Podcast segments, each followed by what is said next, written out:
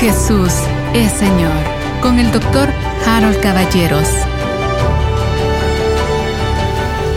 Bienvenidos queridos hermanos, que la paz de Dios guarde su corazón, pero no solo su corazón, toda su vida, su familia y sus actividades. El día de hoy me voy a dedicar a responder dos preguntas en este inicio de semana. Eh, las dos preguntas son muy interesantes. Veamos, dice así.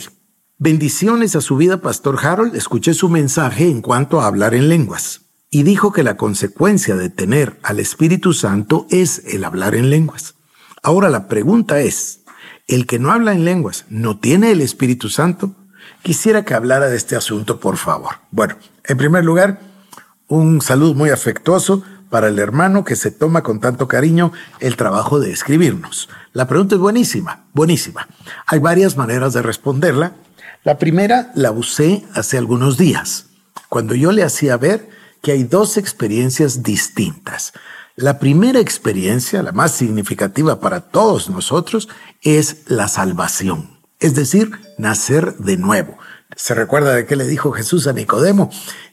Nacer del agua y del espíritu. Bueno, cuando nosotros nacemos de nuevo, cuando reconocemos que Cristo es el Hijo de Dios que murió y resucitó, cuando nosotros le hacemos el Señor de nuestras vidas, en ese momento nacemos de nuevo. El nuevo nacimiento implica la salvación, por supuesto, la justificación, la expiación, el perdón de los pecados, etc. Pero implica que el viejo hombre fue llevado con Cristo, es el reconocimiento de ese hecho, murió y Cristo nos concedió nueva vida. Lo que nosotros hemos llamado la vida Zoe, ¿Por qué le digo la vida Zoe? Porque la traducción nuestra en la Biblia dice la vida eterna. Entonces en la mente de muchísimos se quedó la idea de que es la vida allá en el más allá, la vida eterna. Pero no estamos hablando de esa vida eterna, sino de la vida Zoe de Dios. Claro, la vida de Dios es eterna, Él es el Olam.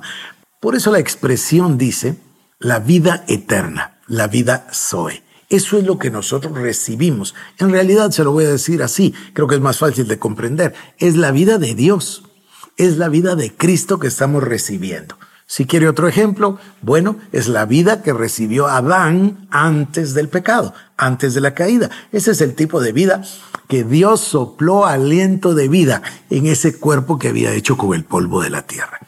Esta es la primera experiencia, es la salvación, nacer de nuevo, ser hecho una nueva criatura o una nueva creación. Bueno, ahora hay una segunda experiencia que es el bautismo del Espíritu Santo.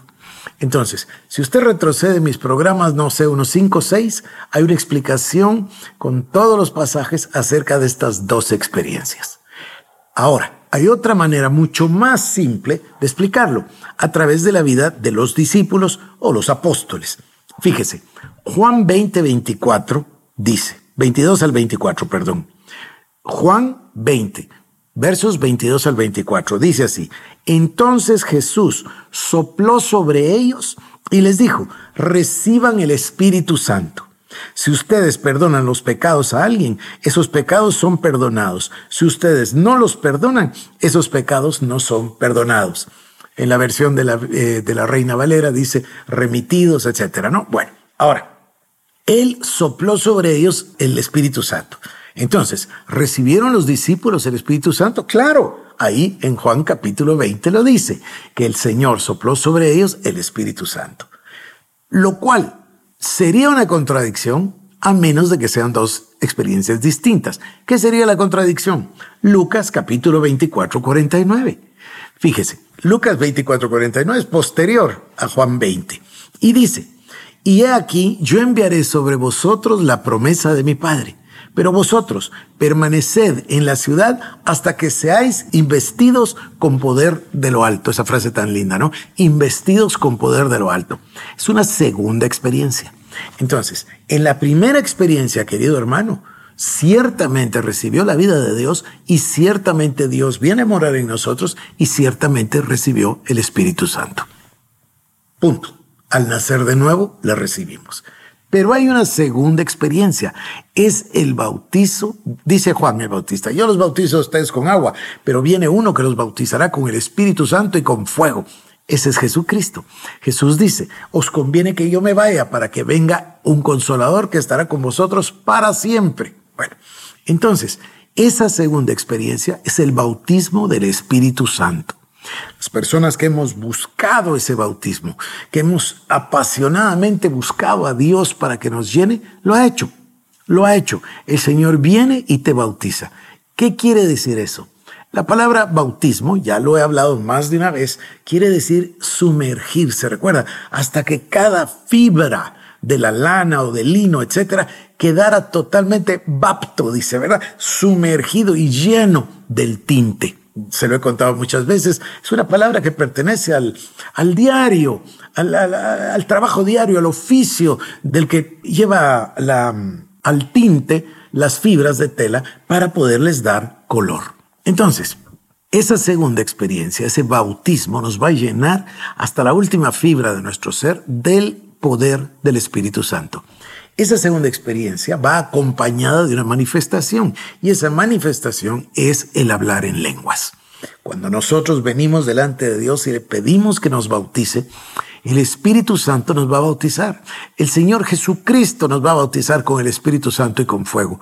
Y entonces la manifestación es que nuestro cuerpo se llena. Mire, es una especie de alcacelce, ¿no? Que se rebalsa la espuma y comenzamos a hablar en otras lenguas según el Espíritu Santo nos dé. Dice, de tu interior fluirán ríos de agua viva. Espero haber contestado, querido hermano. Son dos experiencias. Si una persona recibió a Cristo, tiene el Espíritu Santo, pero tiene la posibilidad de clamar para ser lleno, para ser investido de poder de lo alto. Voy a decir esto adicionalmente. Una vez los apóstoles o discípulos fueron llenos de poder de lo alto, conforme al libro de Hechos de los Apóstoles, capítulo 1 y 2, ¿qué es lo que pasó?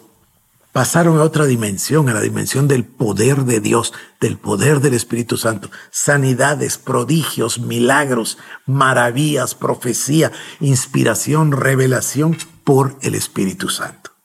La segunda pregunta es interesantísima. Lo único que es la contestación sería muy extensa. Yo le voy a dar una versión muy breve. Y luego recuerde que en el mes de enero a partir del primer lunes de enero, durante dos semanas, voy a estar todas las noches en la iglesia El Shaddai y quiero hablar precisamente de ese tema. Porque la pregunta es, hermano, ¿qué es eso que usted menciona que es la revelación paulina? Bueno, la contestación no es sencilla. Claro, la contestación fácil es la revelación que Dios le dio a Pablo, pero es mucho más que eso.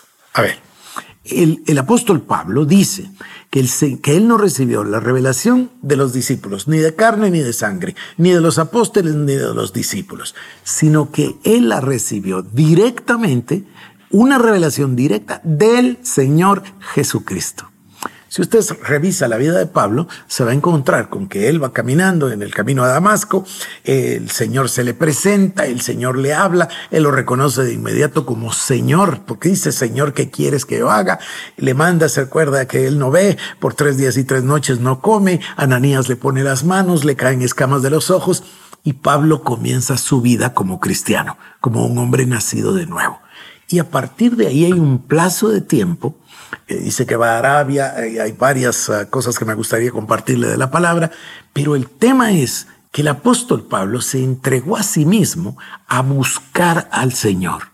Y Cristo tuvo la oportunidad con este hombre que se rindió absolutamente a él de darle una revelación.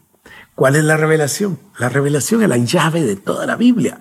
La revelación es mostrarle que todo el Antiguo Testamento y que los cuatro evangelios, todo circula alrededor de Cristo y tiene una llave para abrir esa revelación.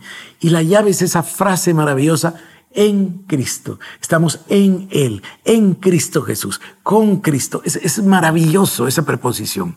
Entonces, le muestra Cristo a Pablo que todo el Antiguo Testamento se abre con la llave del entendimiento de que todo el Antiguo Testamento apunta a Cristo Jesús. Y el Nuevo Testamento, lo que había sucedido ya, que eran los cuatro evangelios, es decir, lo que Pablo no vivió, que vivió Pedro, que vivió Juan, etcétera, pero que Pablo no lo vivió, estos cuatro evangelios muestran la vida y muerte del Señor Jesucristo. Muestra las enseñanzas del Señor Jesucristo y todo esto tiene una llave. Cuando entendemos que Cristo es el Mesías del que había hablado Isaías, mire, yo le estoy preparando un mensaje a usted, no sé qué día lo voy a compartir, pero estoy preparando un mensaje que es posiblemente el pasaje más grande de toda la Biblia, que es Isaías 53, es decir, la cruz, el Calvario. Pero es interesantísimo notar desde los últimos cuatro versículos del capítulo 52 y todo el capítulo 53, igual allá en, el Salmo número 22, cómo el Señor había profetizado por medio de Isaías 700 años antes lo que sucedería en el Calvario. Claro, dice usted, Dios ungió a Isaías y habló por el Espíritu Santo. Sí, pero hay un detalle humano, histórico, impresionante. 70 años antes de Cristo, los persas desarrollaron como sistema la crucifixión. O sea, las ejecuciones eran de otra índole y en el pueblo judío nunca se habló de cruz, sino de apedrear. Pero 70 años antes de Cristo, los persas inventaron ese método que fue difundido por todo Roma y Roma lo usó, el método de ejecutar a una persona con la crucifixión para que fuese un ejemplo, una pena ejemplar para toda la sociedad. Bueno, lo inventaron entre 70 y 90 años antes de Cristo fue inventada la crucifixión, pero ya lo había profetizado Isaías ya lo había dicho el mismo Señor Jesucristo, porque si usted observa el Salmo 22 y observa pasajes de Isaías 53, es él mismo hablando.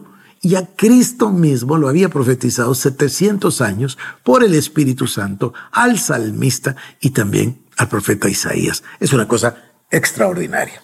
Bueno, esa es una revelación. La revelación que Dios le dio a Pablo es esa. Le mostró que todo el Antiguo Testamento era la descripción del Mesías, que la ley, que Moisés, que, que Éxodo, todo le mostró que todo apunta al Mesías.